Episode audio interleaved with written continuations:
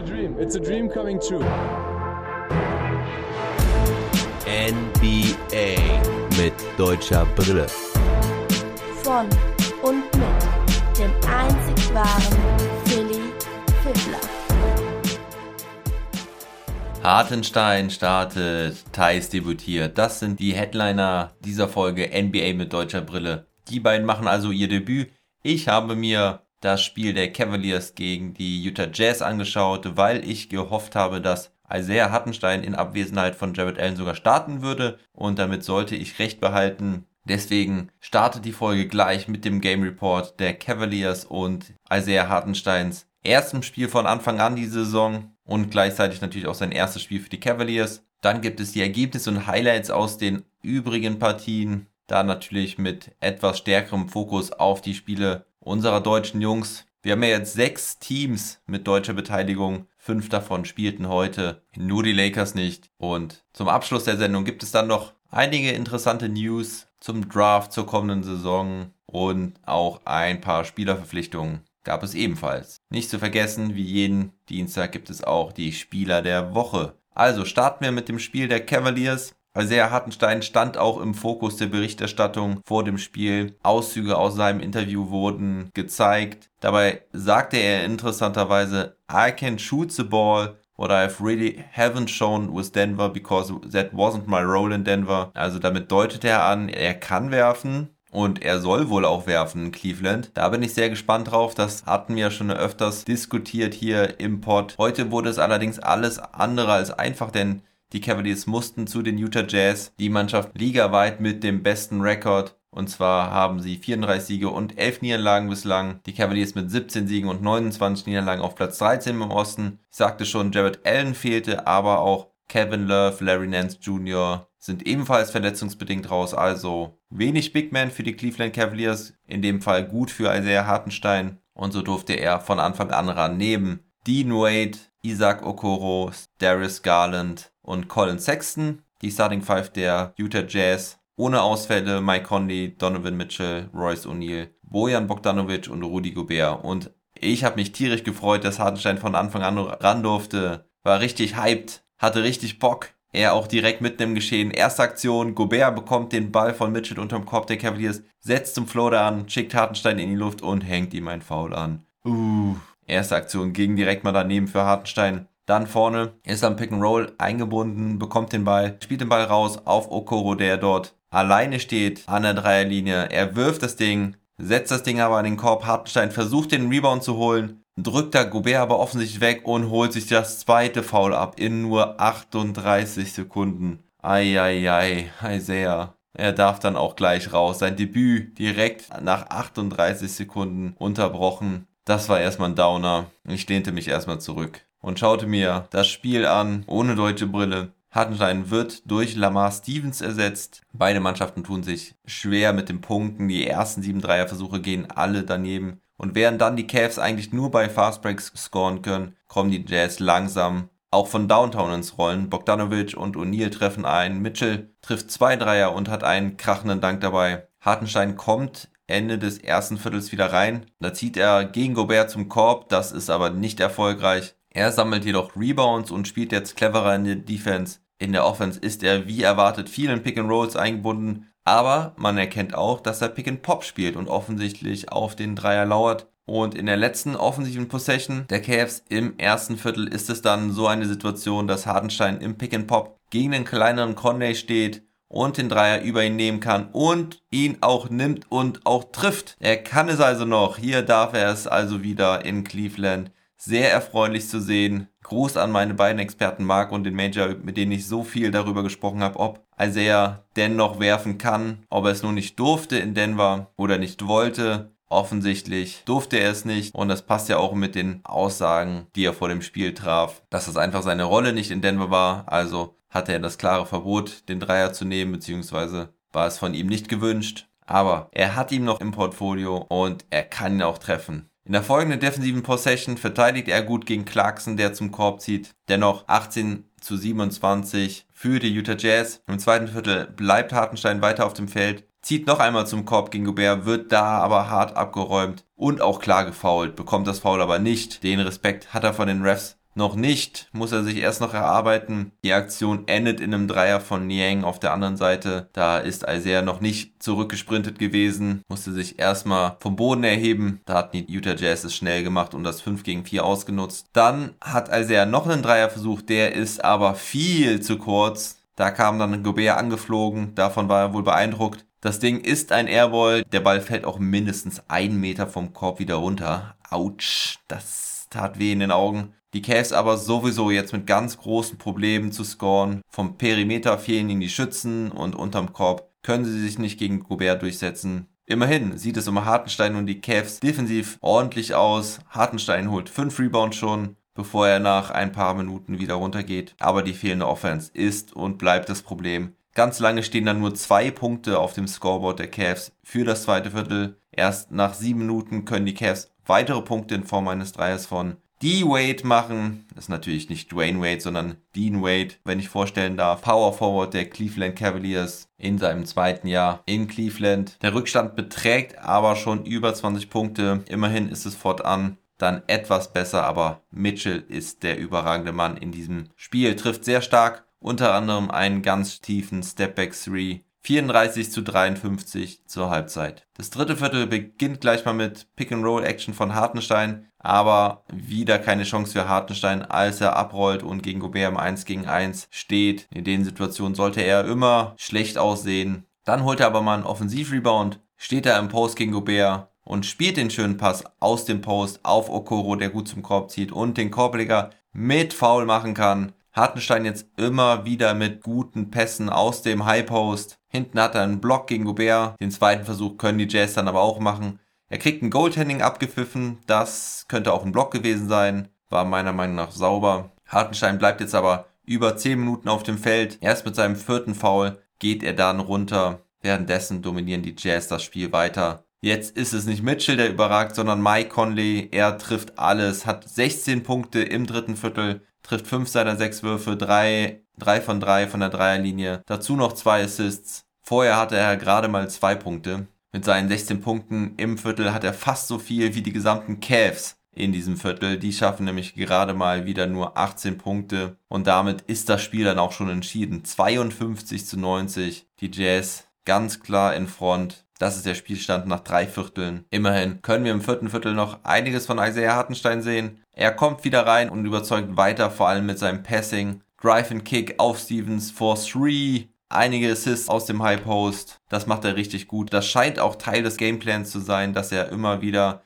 den Ball bekommt und die guten Pässe spielt. Dann nimmt er nochmal einen Dreier. Der ist leider in and out. Sah eigentlich ganz gut aus, springt aber raus. Und am Ende verlieren die Cavaliers 75 zu 114. Was soll man sagen, woran es gelegen hat? Ja, die Utah Jazz sind einfach deutlich besser. In allen Kategorien liegen sie vorne. Nur bei den Turnovern haben die Cleveland Cavaliers einen besseren Job gemacht. Aber sonst werfen sie besser, verteidigen sie besser, rebounden besser. Die Cavaliers einfach ohne genügend Qualität. Die wichtigen Spieler haben gefehlt. Auch Chidi Osman zum Beispiel ist seit einigen Spielen nicht mehr in der Rotation. Da schauen sie sich wohl lieber ein paar andere Spieler an, geben denen mehr Chancen und tanken gleichzeitig noch ein bisschen. Bin mal gespannt, wie die Zukunft von Chedi Osman aussehen mag. Spieler des Spiels ist für mich Rudy Gobert mit 18 Punkten und 17 Rebounds, 2 Steals und 4 Blocks. Er zeigte vor allem in der Defensive wieder, wie wertvoll er sein kann. Die Cleveland Cavaliers wirkten wirklich hilflos, als sie zum Korb zogen. Gobert stand da immer wie eine Mauer, ließ so gut wie keine offenen Korbleger zu. Mitchell beendet das Spiel mit 19 Punkten. Conley bleibt bei seinen 18 Punkten. Die beiden mussten auch im vierten Viertel nicht mehr ran, konnten sich ausruhen und die Reservisten machen lassen. Auf Seiten der Cavaliers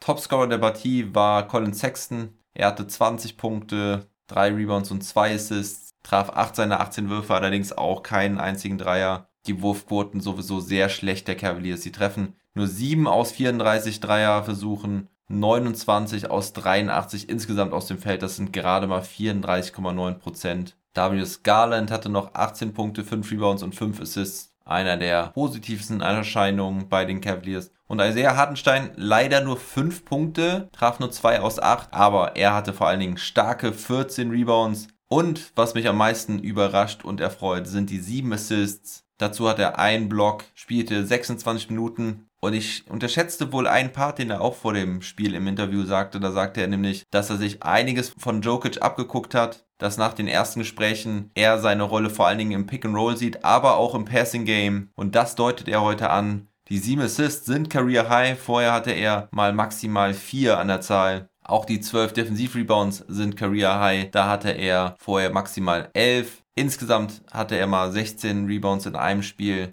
Das war im November 2019 noch bei den Houston Rockets. Da hatte er 16 gegen die Minnesota Timberwolves. Und auch wenn das Scoring heute nicht klappte, ist dieser Auftritt vielversprechend von Isaiah. Defensiv hat er eigentlich einen ganz ordentlichen Job gemacht. Das Matchup war halt auch echt nicht einfach gegen Rudy Gobert. Der ist halt unterm Korb einfach richtig stark. Natürlich vor allen Dingen eher defensiv, ich weiß, nicht offensiv. Also da gibt es definitiv ein einfaches matchup zum Start beim neuen Team. Ich finde, er hat es ganz ordentlich gemacht, hat viele Facetten angedeutet. Und am Donnerstag geht es dann gegen die Philadelphia 76ers. Da wird wohl auch Joel Embiid noch fehlen. Ich weiß nicht, wer da bei den Cavaliers alles zurückkehrt. Die stehen eigentlich alle bis mindestens 1. April raus. Das würde den Donnerstag mit einschließen können also vermuten, dass die Cavaliers vielleicht mit denselben neuen Spielern auflaufen wie heute. Ich denke, so wird es kommen. Also wird Hartenstein wahrscheinlich wieder starten und sich weiter ausprobieren können. Wenn er dann noch ein paar Punkte drauflegt, seine Freiwürfe trifft, seine zwei hat er nämlich heute nicht getroffen, dann ist er ja vielleicht sogar ein Triple-Double-Threat à la Jokic 2.0 in Cleveland. Was haltet ihr davon, liebe Leute? Naja, ein Jokic wird er wahrscheinlich nicht mehr, aber vielleicht hat er sich ja wirklich einiges von ihm abgeschaut. Ja, dann sollten auf jeden Fall seine Mitspieler auch besser treffen, damit es was mit den 10 Assists wird. Schauen wir damit auf die anderen Partien des heutigen Abends. Gehen wir erstmal die Partien ohne deutsche Beteiligung durch. Die Sacramento Kings gewinnen auch ihr fünftes Spiel in Folge. Sie gewinnen gegen die San Antonio Spurs mit 132 zu 115. Die Aaron Fox wieder stark mit 24 Punkten und 5 Assists, allerdings nicht ganz so überragend wie in den letzten Spielen. Dennoch reicht es, weil auch Rashawn Holmes 23 Punkte und 12 Rebounds hat. Buddy Hield hat 20 Punkte und Rookie Tyrese Halliburton startete und hatte sein zweites Double-Double seiner Karriere mit 15 Punkten und 10 Assists. Auf Seiten der Spurs hatte Jakob Pöltl auch wieder ein richtig starkes Spiel. 17 Punkte und 11 Rebounds. Er hatte ja am Wochenende auch eine richtig starke Leistung, wo er 20 Punkte, 9 Rebounds und 3 Blocks gegen die Chicago Bulls auflegte. War da auch Topscorer seines Teams, obwohl er ja eigentlich eher am defensiven Ende beheimatet ist. Drei Blocks hatte er übrigens auch heute. Wieder hochprozentige Quote, trifft 8 aus 11. Für einen Sieg reichte es aber nicht. Außerdem war DeJounte Murray noch stark mit 23 Punkten, 8 Rebounds und 7 Assists. Aber gehen wir weiter zum nächsten Spiel. Die Memphis Grizzlies gewinnen gegen die Houston Rockets mit 120 zu 110. Jonas Valanciunas mit 30 Punkten und 15 Rebounds. Topscorer bei den Houston Rockets war Kelly Olynyk in seinem zweiten Spiel für Houston. Er legte 25 Punkte und 9 Rebounds auf. Er kam ja von den Miami Heat, die ihre Niederlagenserie stoppen. Miami Heat sind ja irgendwie so ein Team, was fünf Spiele gewinnt, fünf Spiele verliert, fünf Spiele gewinnt, fünf Spiele verliert. Immer wieder Serien bei den Heat. Jetzt zuletzt mit sechs Niederlagen in Folge gewinnen sie heute endlich mal wieder mit 98 zu 88 gegen die Knicks. Jimmy Butler war Topscorer mit 27 Punkten. Bam Adebayo hatte ein starkes Double-Double mit 20 Punkten und 17 Rebounds. Und bei den Knicks hatte Julius Randle die meisten Punkte mit 22 dazu 8 Rebounds. Dann gewannen die Detroit Pistons mit 118 zu 104 gegen die Toronto Raptors. Top-Performer der Pistons Hamidou Diallo von der Bank mit 19 Punkten und 10 Rebounds. Die Brooklyn Nets gewinnen gegen die Minnesota Timberwolves mit 112 zu 107. Harden mal wieder mit einem Triple-Double. Er hält sicher für den MVP. Er hatte 38 Punkte, 11 Rebounds und 13 Assists. Irving hatte 27 und auf Seiten der Timberwolves war es Carl Anthony Towns mit 31 Punkten und 12 Rebounds, der ein richtig gutes Spiel ablieferte. Und dann gab es noch ein Spitzenspiel. Die Milwaukee Bucks mussten gegen die LA Clippers ran. Die Clippers gewinnen 129 zu 105. Paul George war nicht dabei. Marcus Morris hatte 25 Punkte. Kawhi Leonard 23. Doch Topscorer der Partie war Janis Antetokounmpo mit 32 Punkten und 6 Rebounds. Hört sich erstmal gut an, aber wir wissen, das kann er sogar besser. Er hatte auch nur drei Assists dabei heute. Rajon Rondo war übrigens noch nicht dabei bei den Clippers. Ja, und die Clippers bleiben heiß. Sie gewinnen ihr sechstes Spiel in Folge und festigen somit erstmal Platz 3 in der Western Conference. So, dann kommen wir zu den Spielen mit deutscher Beteiligung. Die Dallas Mavericks gewannen relativ easy gegen die Oklahoma City Thunder. 127 zu 106 war der Endstand. Luka Doncic war zurück und leistete direkt seinen Beitrag. Er hatte 25 Punkte, 7 Assists, trifft 9 aus 17, 4 von 10 Dreiern. Maxi Kleber hat derweil weiter etwas Probleme mit seinem Wurf. Er trifft heute nur 2 aus 9. Vom Dreierbereich waren es 2 aus 7. Dafür reboundet er wieder ganz gut, hatte 8 Rebounds. Spielte heute aber auch nur 21 Minuten, hatte ein negatives Plus-Minus-Rating von minus 9. Christoph Spotzingis war Defensive Player of the Game. Er durfte sich den Gürtel um die Schulter hängen nach dem Spiel. Er hatte 20 Punkte, 9 Rebounds, 5 Assists und 2 Blocks. Gerade die 5 Assists stimmen mich positiv. Er scheint wohl da immer wieder besser seine Mitspieler zu finden. Er trifft heute 9 aus 15. Dorian Finney-Smith soll wohl noch ganz gut gewesen sein. Er hatte 12 Punkte, trifft 5 aus 8. Und Nicolo Melli feierte sein Debüt. Er traf drei seiner vier Würfe für sechs Punkte. Seinen einzigen Dreierversuch traf er nicht. Dazu hatte er drei Rebounds und einen Steal. Und die Mavericks führten über die gesamte Partie, konnten im dritten Viertel ihren Vorsprung ausbauen und dann Anfang des vierten Viertels die Weichen schnell auf Sieg stellen. Ihre Quoten sind besser. Sie lassen den Ball gut laufen, haben 30 Assists, was richtig, richtig stark ist, haben dabei sogar nur 8 Turnover und weil Spurs auch gleichzeitig verloren rückten die Mavericks somit wieder auf Platz 7. Am Mittwoch geht's gegen den siebtplatzierten aus dem Osten. Das sind die Boston Celtics. Da sehen wir dann vielleicht Mo Wagner gegen Maxi Kleber. Und damit gehen wir auch zu den Boston Celtics. Mo durfte heute auch wieder ein paar Minuten ran. Die Celtics verloren allerdings gegen die Pelicans mit 115 zu 109. Jason Tatum hatte 34 Punkte und 9 Rebounds. Kemba Walker hatte 23 Punkte. Aber vor allen Dingen hatte Yvonne Fournier einen richtig miesen Start für die Celtics. Er spielte 32 Minuten von der Bank, hatte 10 Würfe, traf nicht einen einzigen, beendete das Spiel ohne Punkte, nur 2 Rebounds, 2 Steals und 2 Blocks immerhin. Aber man wünscht sich doch von ihm Scoring und das hat er überhaupt nicht geleistet. Bittere Nummer für ihn. Auch Mo Wagner hatte nicht den besten Abend. Er spielte gerade mal über 4 Minuten, nahm keinen Wurf, traf einen seiner zwei Freiwürfe, kommt er zumindest auf einen Punkt. Dazu zwei Rebounds und ein Assist. Da machte es sein Konkurrent Luke Cornett leider aus deutscher Sicht gesehen besser. Er nahm sechs Würfe, traf davon vier, zwei von vier Dreiern. Dazu vier Rebounds, zwei Assists und ein Block für insgesamt zehn Punkte. Ich hoffe nicht, dass er Moritz Wagner den Rang abläuft. Schauen wir mal, wie sich das weiterentwickelt. Robert Williams in seinem nächsten Spiel von Anfang an mit sieben Punkten, zehn Rebounds, fünf Assists und drei Blocks. Und auf Seiten der Pelicans waren es Ingram und Williamson, die mal wieder das Scoring für die Pelicans übernahmen. Williamson mit 28 Punkten, 50% Trefferquote, Ingram mit 25 Punkten und Josh Hart mit 15 Punkten und 15 Rebounds von der Bank. Die Celtics kämpfen sich zum Schluss nochmal ran. Dabei waren die Pelicans schon mit 17 Punkten vorne Mitte des vierten Viertels. Also der knappe Spielstand täuscht vielleicht auch so ein bisschen darüber hinweg, dass die Pelicans das Ding eigentlich schon fast gewonnen hatten. Auch die Pelicans haben 30 Assists, was ein richtig starker Wert ist. Und außerdem werfen sie einfach richtig gut. 51,6% Dreierquote, das bei 31 Versuchen. Das ist natürlich ein starker Wert. Dann spielten die Washington Wizards zu Hause gegen die Indiana Pacers. Isaac Bonga spielte leider nicht. Auch Bradley Beal ist weiter verletzt, genauso wie Davis Bertans. Also übernahm ein anderer und das ist natürlich Russell Westbrook, der wahnsinnige 35 Punkte, 14 Rebounds und 21 Assists auflegte. Wahnsinnszahlen für Russell Westbrook, der damit einige Rekorde einstellte. Es ist ein 15. Triple-Double im Wizards-Trikot, damit bricht ja schon den Franchise-Rekord. Außerdem hatte Rui Hachimura ein gutes Spiel mit 26 Punkten und 8 Rebounds. Und, wie hätte es anders sein sollen, Chandler Hutchison, den der Major und ich noch keine wichtige Rolle bei den Wizards zugesprochen hatten, dass er nicht in Erscheinung treten wird, spielte 25 Minuten, traf 8 seiner 11 Würfe und beendet das Spiel mit 18 Punkten und 5 Rebounds. Guter Einstand für ihn, auch das natürlich aus deutscher Sicht nicht gut für Isaac Bonga.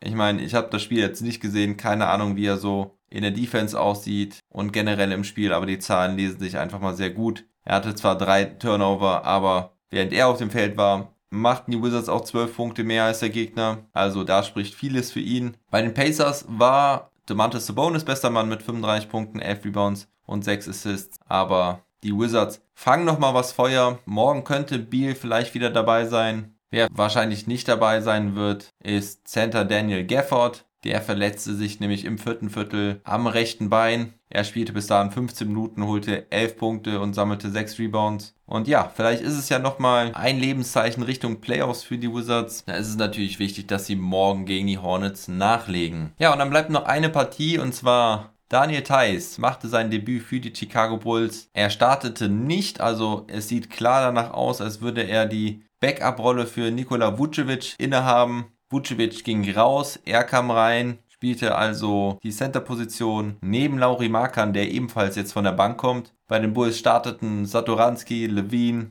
Patrick Williams, Thaddeus Young und eben Vucevic. Und Thais feierte seinen Einstand gleich mal mit einem starken Block gegen Kevin Looney. Kevin Looney hatte sich den Offensiv-Rebound geholt und dann will er den Ball reinlegen und Thais drückt das Ding gegen das Brett. Die Kommentatoren der Bulls sind fanatisch, sind hyped up. Das war aber auch ein geiles, starkes Ding von Thais. Nominiere ich direkt mal für das German Play of the Week. Kurze Zeit später bekommt er den Ball in Transition und macht den Floater rein. Das ist der Einstand, den ich von Thais gesehen habe, sehr erfreulich. Die Bulls verlieren allerdings das Spiel mit 116 zu 102. Thais am Ende mit 6 Punkten, 2 Rebounds, 3 Assists, 1 Steal, 2 Blocks, trifft 3 seiner 5 Würfe, leider seinen einzigen Dreierversuch nicht. Nikola Vucevic hat wie in seinem Debüt 21 Punkte und 9 Rebounds. Zach Levine mit 12 Punkten, trifft nur 4 aus 16, da stimmt die Chemie wohl leider noch nicht ganz. Insgesamt haben die Bulls ziemliche Probleme beim Dreier, treffen nur 6 aus 24 und bei den Golden State Warriors war eben halt auch Steph Curry wieder zurück. Er feierte seine Rückkehr gleich mal mit 32 Punkten und 6 Assists. Der überragende Mann Andrew Wiggins hatte noch 21 Punkte, Kelly Ruby Jr. mit 18 und 11 Rebounds. Die Warriors ja zuvor mit vier Niederlagen in Folge. Und die Bulls halten ihren zehnten Platz. Ist allerdings jetzt auch die vierte Niederlage für sie in Folge. Am Mittwoch kommt der nächste schwere Gegner. Da spielen sie dann gegen die Phoenix Suns. So, und das war's mit den Spielen der heutigen Nacht. Kommen wir dann zu den News. Mitchell Robinson von den New York Knicks hat sich im Spiel gestern den Fuß gebrochen. Er hatte sich ja erst von seiner Handverletzung erholt, da hatte er sich ja die Hand gebrochen. Jetzt den Fuß hat der 22-jährige etwa Glasknochen. In drei Saisons spielte er gerade mal 66 Spiele. Ziemlich bitter für die Knicks, weil Mitchell Robinson ja auch nach seiner Rückkehr direkt zeigte, wie wertvoll er sein kann für die Knicks. Jetzt wird er wohl bis zum Saisonende fehlen. Kaum vorstellbar, dass er danach wieder zurückkehrt. Aber ausgeschlossen ist es noch nicht. Dann gibt es zwei Verpflichtungen zu vermelden. Jeff Teague, gerade erst zu den Magic getradet und dann auch entlassen, soll wohl bei den Hawks anheuern. Das meldet zumindest Vogue und damit können wir uns ja eigentlich fast sicher sein, dass es auch so kommen wird. Jeff Teague würde damit zu seinem alten Trainer aus Atlanta-Zeiten zurückkehren. Und zwar ist das ja Mike Budenholzer, mit dem hatte er eine sehr erfolgreiche Zeit in Atlanta. Und Außerdem wurde noch jemand anders entlassen und neu eingestellt, und zwar ist das Gorgie Dieng von den Grizzlies entlassen, heuert jetzt bei den San Antonio Spurs an. Dann hat die NBA bekannt gegeben, dass der Draft am 29. Juli stattfinden soll. Das ist ein bis zwei Wochen nach den Finals. Die Playoffs gehen maximal bis zum 22.07. Da wäre ein potenzielles Spiel 7. Die Draft Lottery wird während der Playoffs am 22. Juni stattfinden. Ansonsten soll dann auch wieder Normalität einkehren. Die Free Agency wird voraussichtlich am 1.8. stattfinden. Gut, das ist dann noch einen Monat später als sonst. Die ganze Offseason wird dann wohl noch einen Monat kürzer sein als sonst, denn Ab nächster Saison soll es dann wieder mit dem regulären Spielplan losgehen, also Saisonstart ab Mitte Oktober. Auch eine Summer League soll es geben, da gibt es aber noch keine konkreteren News. Also kurze Sommerpause für die NBA-Fans, für NBA mit deutscher Brille dann auch. Normal ist das ja eine ziemlich lange basketballlose Zeit im Sommer. Diesmal ist sie nicht so lang, diese Pause. So, und dann wird es höchste Zeit, dass wir mal Franz Wagner und die Michigan Wolverines erwähnen. Das ist zwar nicht NBA, aber NCAA March Madness ist angesagt. Die College-Meisterschaften kommen langsam zum Ende. Es ist das sogenannte Sweet 16, wo die letzten 16 Mannschaften aufeinandertreffen. Und dort gewann die Wolverines mit Franz Wagner das erste Spiel gegen die Florida Seminoles 76 zu 58. Franz Wagner hatte 13 Punkte, 10 Rebounds, 5 Assists, traf 4 seiner 9 Würfe. 2018 war ja erst sein Bruder Mo mit den Wolverines bis ins Finale gekommen. Wir sind gespannt, ob Franz Wagner das wiederholen kann. Am Mittwoch spielen sie dann gegen UCLA. Ja, und zum Abschluss gibt es die Spieler der Woche. Das ist im Osten Terry Rozier. Scary Terry legte 24,3 Punkte auf 5,5 Assists, 5,3 Rebounds, hatte zwei Double Doubles, eins mit Assists und eins mit Rebounds. Und er ist der schnellste, der in der Geschichte der Hornets 303er erzielt. Also Michael Jordan, oft kritisiert für seine Moves. Scary Terry scheint doch ein ganz guter Deal gewesen zu sein. Er jetzt in Abwesenheit von LaMelo Ball Spieler der Woche bei den Hornets. Und im Westen konnte es eigentlich nur einer sein, und zwar De'Aaron Fox. Er mit überragenden 36,8 Punkten, 5,5 Assists und 2 Steals pro Spiel. Er traf 64% aus dem Feld. Die Kings mit 4 Spielen und 4 Siegen starten auch mal wieder eine Serie. Bei denen ist es ja auch immer ein Hin und Her. Er hatte in allen vier Spielen mindestens 30 Punkte und vor allen Dingen dieses Career High 44 Punkte gegen die Warriors. Ja Leute, das war's mit NBA mit deutscher Brille für heute. Morgen ist nur ein Spiel mit deutscher Beteiligung auf dem Programm und zwar sind das die Wizards gegen die Hornets. Hoffen wir mal, dass Isaac Bonga da spielen wird, aber da könnt ihr wahrscheinlich nur einen kürzeren Daily Pod erwarten, vor allen Dingen, wenn Isaac nicht spielt. Ich werde es mir anschauen und darüber berichten. Wenn ihr weiter in den Genuss von sechs aktuellen NBA-Pods der Woche profitieren wollt, dann solltet ihr mein Projekt unterstützen. Schaut auf Steady HQ, bucht ein kleines Paket ab 2,50 Euro im Monat. Seid ihr dabei, könnt der Crew beitreten bei größeren Paketen macht ihr entweder bei den monatlichen Gewinnspielen mit, wofür ihr euch noch bis inklusive morgen qualifizieren könnt, oder ab dem Superstar-Paket gibt es sogar ein individuelles, exklusives NBA mit deutscher Brille Shirt. Die werden bald in den Druck gehen, die ersten mit eurer individuellen Nummer und individuellen Namen. Also klickt mal drauf, schaut es euch an, unterstützt eure lieben Podcaster und in dem Sinne Macht's gut, schönen Tag und never stop ballin'.